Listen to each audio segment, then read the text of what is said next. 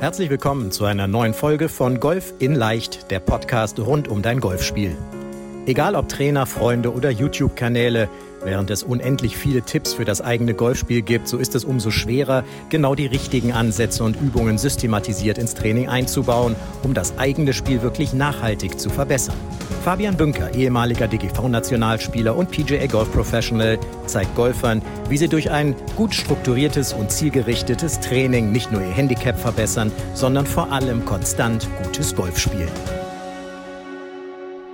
Herzlich willkommen zu einer neuen Podcast-Folge, einem neuen YouTube-Video zum Podcast, Podcast-YouTube-Video hier bei mir. Ich freue mich sehr auf diese Folge. Ich hoffe, es geht dir gut.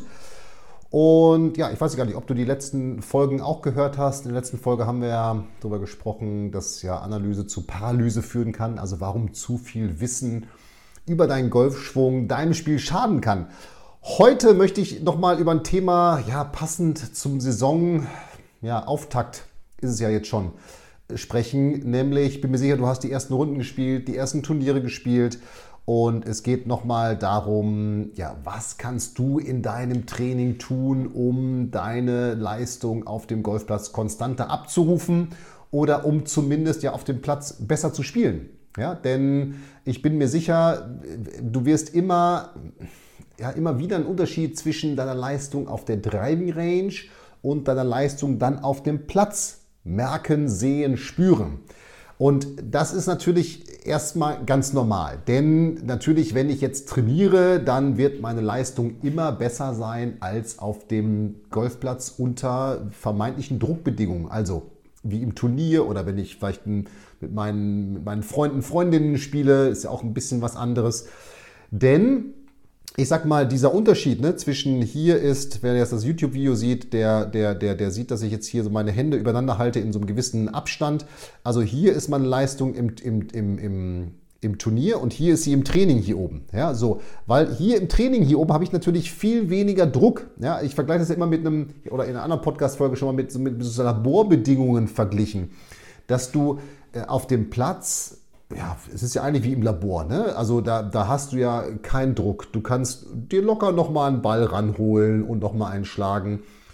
Ich sag mal, du hast eher mal grobe Ziele, wo du hinschlagen willst, sage ich jetzt mal so ganz vorsichtig, ja. Ähm, am Ende des Tages, ob der Schlag jetzt funktioniert oder nicht, ist ja erstmal gar nicht so richtig wichtig. Ja? So, was passiert jetzt aber auf dem Platz? Da ist natürlich dieses wunderschöne Labor nicht mehr, ne? dass ich auch noch auf meiner, kommt ja noch dazu, ich stehe auf meiner Matte, ich habe immer dieselbe Ausrichtung, ich habe so geometrische Formen um mich drum herum. Was passiert denn auf dem Platz auf einmal? Ja, da habe ich diese geometrischen Formen nicht mehr. Da stehe ich irgendwie so ein bisschen erhöht oder vielleicht nicht ganz eben zu meinem Ball. Der Ball liegt vielleicht mal ein bisschen tiefer im Gras, ein bisschen höher. Hinter mir ist ein Flight, der vielleicht ein bisschen drückt, weil wir einen Ball suchen mussten ich muss jetzt vielleicht diesen Schlag aufs Grün bringen, um dann überhaupt noch die Chance zu haben, irgendwie vielleicht ein paar Bogi, was auch immer zu spielen. Also, das heißt, auf einmal treffen auf dem Platz ganz andere Faktoren und Einflussfaktoren auf mich als auf der Driving Range.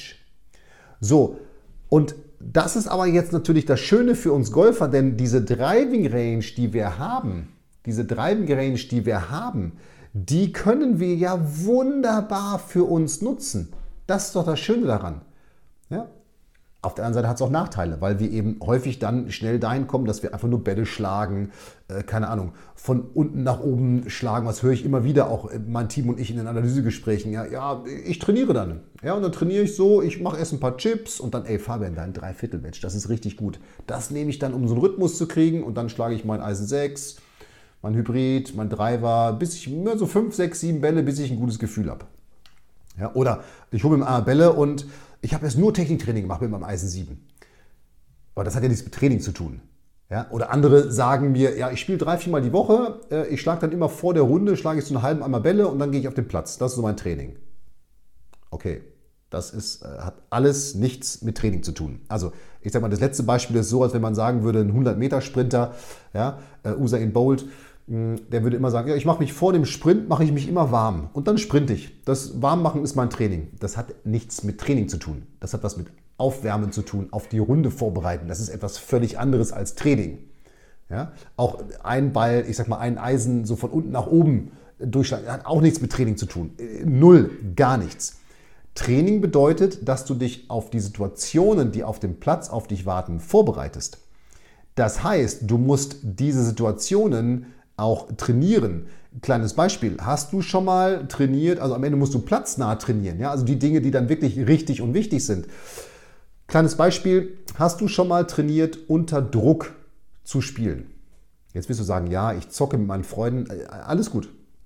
Aber hast du wirklich mal trainiert, dass du zum Beispiel am letzten Loch einen 2 Meter Putt lochen musst, um ein Paar zu spielen, ein Birdie, die beste Runde deines Lebens, ein Doppelbogie, um noch einen Punkt zu retten, um das Match zu gewinnen, um ein Turnier zu gewinnen. Ich habe keine Ahnung. Also es ist ein besonderer Druck ja, Druck ist natürlich auch immer nur etwas Subjektives, was Sie empfinden, aber du weißt, es hat eine besondere Bedeutung, dieser Putt. Und diese Bedeutung kann man jetzt ja auch nicht wegdiskutieren, kann man nicht sagen, naja, also völlig, nein, die ist ja für dich da, ist ja auch gut, dass sie da ist für dich, ja. So, hast du das schon mal trainiert? Frage ich dich einfach. Ja, in einer anderen Folge hatte ich mal gefragt, wie viel, was meinst du, wie viel Prozent meinst du macht mentale Stärke im Golfsport aus? Und wie viel Prozent trainierst du mentale Stärke? Und jetzt frage ich dich mal, wie viel Druck hast du oder wie häufig hast du Druck auf dem Platz und wie häufig trainierst du das? Einfach mal Frage, mach dir mal Gedanken drüber. Ne? Schreib's, wenn du jetzt nicht gerade im Auto sitzt, schreib das mal auf. Wie viel Prozent hast du oder wie häufig hast du, bei wie vielen Schlägen hast du Druck auf dem Platz und wie häufig trainierst du das? So, und jetzt kannst du das zum Beispiel total simpel üben in Form eines Einmaligkeitstrainings. Tolle Form aus dem Mentaltraining. Einmaligkeitstraining heißt einfach nur, du hast nur eine Chance, den Schlag so zu spielen, wie du ihn dir vornimmst. Genau das, was auf dem Platz passiert. Du hast nur einmal die Chance, diesen Putt zu lochen. Die hast du nicht wieder. Auf dem Puttinggrün übst du mit fünf Bällen und übst den nächsten nochmal. Oh, den habe ich ja gelocht, läuft ja. So, Einmaligkeitstraining heißt jetzt, dass du diesen 2-Meter-Putt übst. Du steckst dir also einen Tee bei 2 Meter hin oder legst den Ball noch besser bei 2 Meter hin. So, und jetzt kannst du volle Routine alles machen, um diesen Ball zu lochen. Wenn du ihn reinmachst, super. Wenn du ihn nicht reinmachst, nicht nochmal putten vorbei.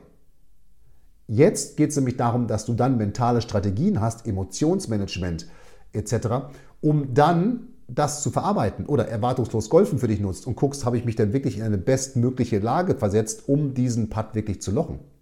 Ja, das heißt, was ich dir sagen will, ist, du musst eben wirklich dann das, was, mach dir mal Gedanken darüber, mach dir mal eine Liste, was passiert denn so auf dem Platz? Klar, du musst deine Routine üben. Hast du überhaupt eine Routine und hast du die mal geübt? Oder schlägst du auf der Range immer nur Bälle und auf dem Platz versuchst du auch immer nur Routine durch, zu, zu durchlaufen? Nein, auch eine Routine muss man üben. Das ist wie Fitnesstraining. Mentaltraining ist Training. Das musst du trainieren. Aber the good news ist, ich glaube, ich habe vor drei oder vier Wochen im Podcast darüber gesprochen, du kannst es eben ganz simpel in dein Training integrieren. Aber nochmal, Training bedeutet Vorbereitung auf das, was auf dem Platz im Wettkampf passiert. Nicht schöner schwingen oder toller sein, wie auch immer. Nein, darum geht es nicht. Es geht darum, besser zu werden. Und nur wenn du besser wirst, dich kontinuierlich verbesserst, wirst du konstanter spielen. So, das heißt, du musst die Routine üben. Du musst gucken, ähm, welche Drucksituation habe ich, wie kann ich die üben. Hast du schon mal Trouble Shots geübt? Ich frage dir, Trouble Shots gibt es übrigens von meinem Mega-Vorbild Seven Ballesteros. Ja, äh, ich hoffe, er ruht in Frieden.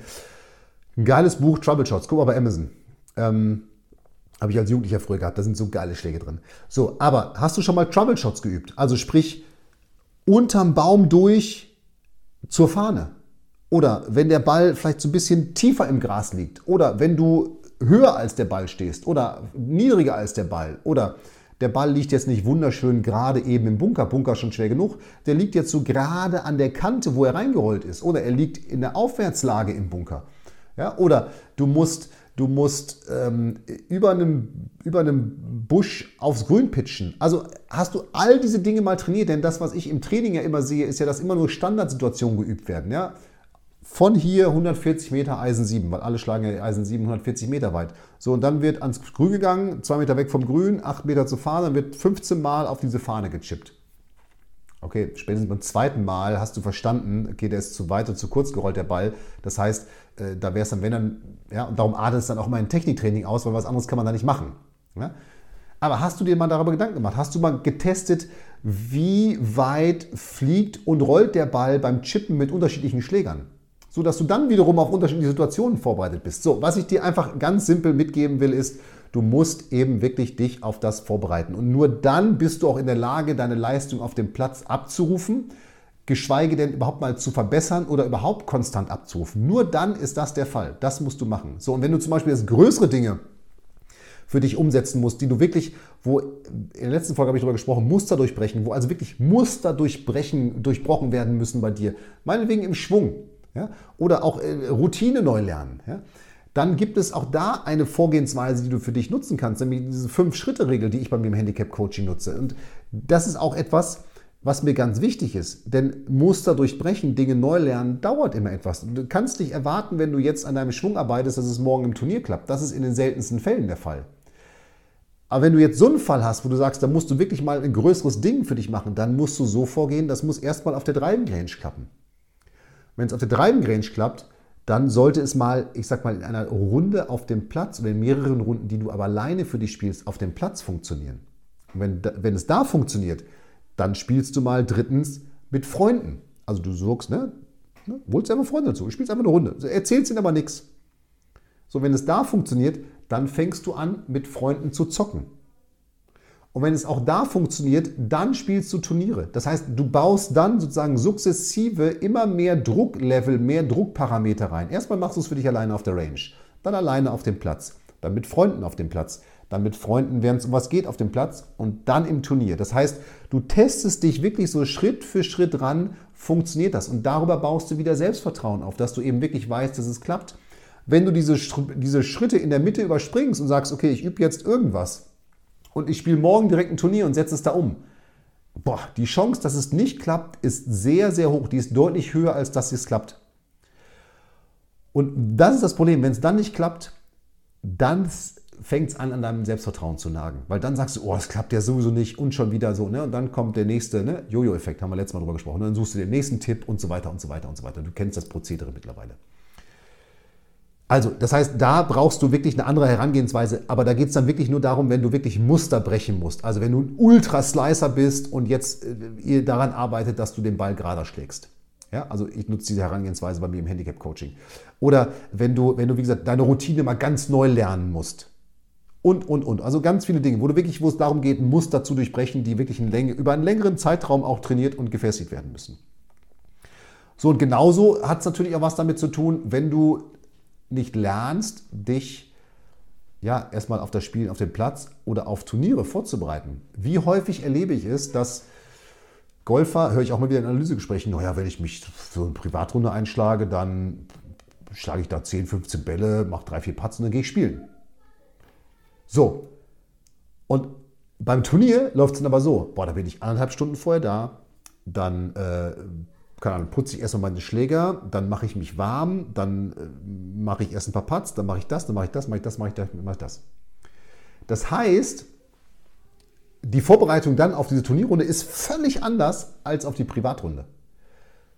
Und das ist auch wieder ein mentales Problem, weil damit wird dieser Turnierrunde ein überproportional, eine überproportional viel höhere Bedeutung zugeordnet als jetzt dieser Privatrunde. Natürlich hat die Turnierrunde mehr Bedeutung als die Privatrunde, weil sie natürlich dann ein Turnier ist und wirklich entscheidend ist. Aber wenn es denn dann wirklich so ist, dass du jetzt alles in dieses Turnier reinsteckst und das alles perfekt machen willst, wie willst du dann erwartungslos bleiben?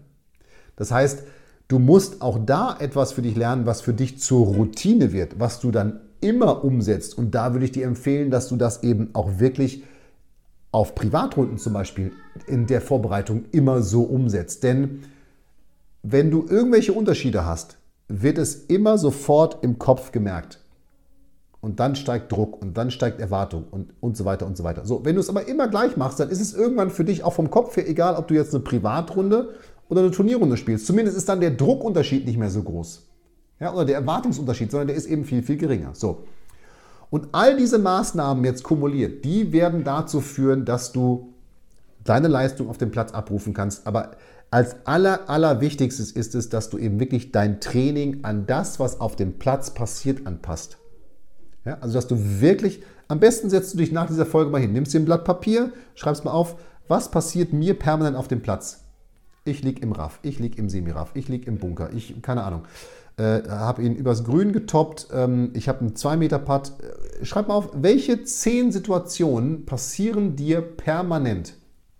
So, und damit hast du deine Trainingsinhalte für die nächsten Wochen. die Hörerzahlen werden jetzt völlig in den Keller gehen in meines Podcasts, weil alle, die den Podcast hören, jetzt in den nächsten Wochen nur noch trainieren. Also, aber das ist, ist erstmal so simpel. So simpel ist es. So.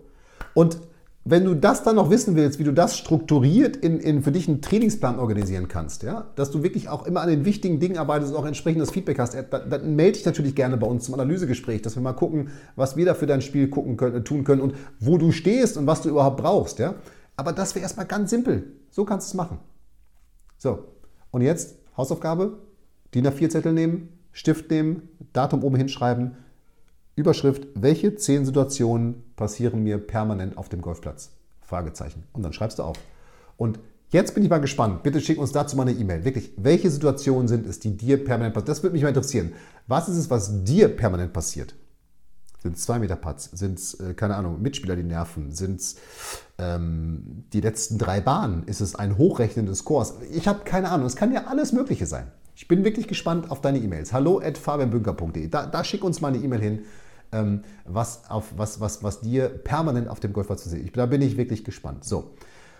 Und in dem Sinne wünsche ich dir jetzt viel Spaß bei der Umsetzung deiner Trainingserfolge auf dem Golfplatz und freue mich jetzt schon auf die nächste Woche in unserer neuen Podcast-Folge. Und in dem Sinne, mach's gut, bleib gesund, viel Spaß beim Training. Hier war der Fabian. Vielen Dank, dass du bei der heutigen Folge dabei warst. Wenn du direkt von Fabian und seinem Team gecoacht werden willst, dann gehe jetzt auf www.fabianbünker.de/termin und bewirb dich für ein kostenloses Analysegespräch. In diesem einstündigen Gespräch wird dein Golfspiel ganzheitlich analysiert und dir basierend darauf ein Trainingsplan an die Hand gegeben, mit dem auch du besser und konstanter Golf spielen kannst. Denn konstantes Golf entsteht nicht durch planloses Training. Stattdessen ist ein ganzheitlicher Trainingsplan mit direktem Feedback eines Trainers essentiell, damit du dich zu jedem Zeitpunkt auf dem Weg der Verbesserung befindest und an der größten Verbesserungsmöglichkeit in deinem Spiel arbeitest.